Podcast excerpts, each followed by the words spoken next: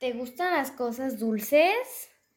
Hola, ¿qué tal amigos? Hoy tenemos un tema bastante serio sobre adicciones.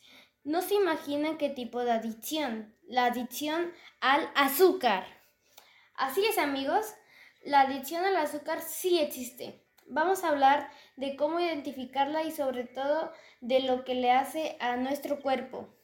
Pero no te preocupes, siempre puedes cambiar tus hábitos. También te daremos algunos prácticos consejos para mejorar tus hábitos alimenticios.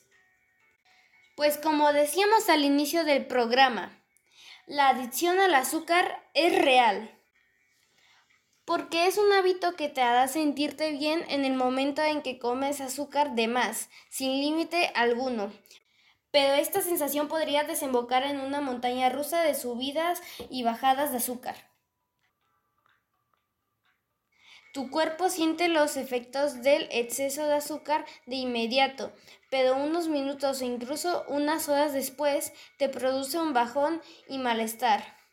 Ay, no debía haber comido eso. El azúcar es adictivo y es muy difícil resistirte al instante en que te acercas esa pasta seca a la boca, pero también puede tener consecuencias negativas para tu salud como dijo Jennifer Oikaden, una nutricionista registrada de Banner University. Demasiada azúcar puede llevar a la obesidad y al aumento en las enfermedades cardíacas, cáncer, diabetes y depresión. También puede perjudicar a tu piel, tus niveles de energía y obviamente tu salud dental. Aguas con los azúcares escondidos. Hay ejemplos muy obvios de un exceso de azúcar en la alimentación, pero también hay muchos azúcares ocultos en una dieta normal que debemos vigilar.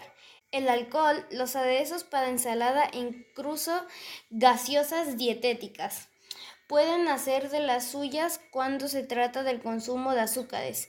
El aspartame es el edulcorante artificial que se encuentra en muchas bebidas dietéticas. Puede elevar la sensación de lo que debería ser el dulzor. Afecta tu sentido del gusto. Los dolores de cabeza, la agitación, el mal humor, el cansancio e incluso las náuseas y los calambres son comunes, dijo Oikaden. Pero cuando dejas de excederte con las golosinas azucaradas y las gaseosas dietéticas, las papilas gustativas se reajustan y pueden apreciar los azúcares naturales que se encuentran en las frutas y las verduras. Te presentamos algunas formas de mantener tu consumo de azúcar a raya y apoyar a tu salud en general. Llena tu plato con alimentos naturales. ¿Conoces esos objetos rojos, verdes y amarillos que están ocultos en tu refrigerador? Y no, no estamos hablando de dulces de arcoíris. Nos referimos a todas esas frutas y verduras de hermosos colores y todos esos alimentos ricos en proteínas que están esperando por ser comidos. Elige una mayoría de alimentos integrales que son fuentes de calidad para que obtengas fibra, proteína y grasas saludables. El consumo de porciones saludables de este tipo de alimentos te puede ayudar a sentirte más satisfecho y tus probabilidades de andar en busca de golosinas azucaradas bajarán. Piensa en los frutos secos, los aguacates, las verduras asadas, el salmón y los huevos.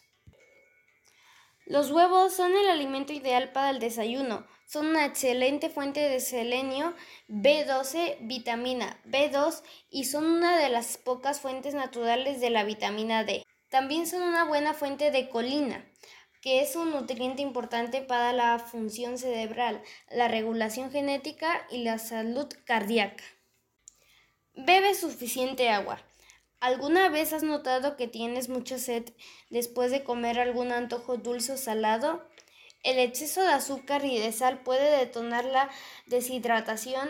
En el caso del azúcar, tu hígado puede esforzarse para descomponer el glucógeno cuando estás deshidratado. Así es que es inevitable que quieras todavía más azúcar. No bebas azúcar.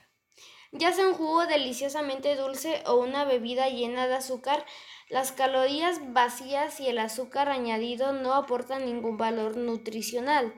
Quédate con el agua mineral o el agua natural con rebanadas de fruta y hierbas frescas en su lugar. Obsérvate al comer. Pregúntate, ¿en verdad tengo hambre o sería mejor tomar un vaso con agua en este momento? La alimentación intuitiva puede ayudarte a consumir lo más saludable para tu cuerpo y tu mente. Hemos llegado hasta el final de nuestro programa, amigos. El tema es en verdad muy extenso. Trataremos pronto preparar otro con tema similar para ustedes. Y recuerda, come rico y alimenta tu cuerpo y alma.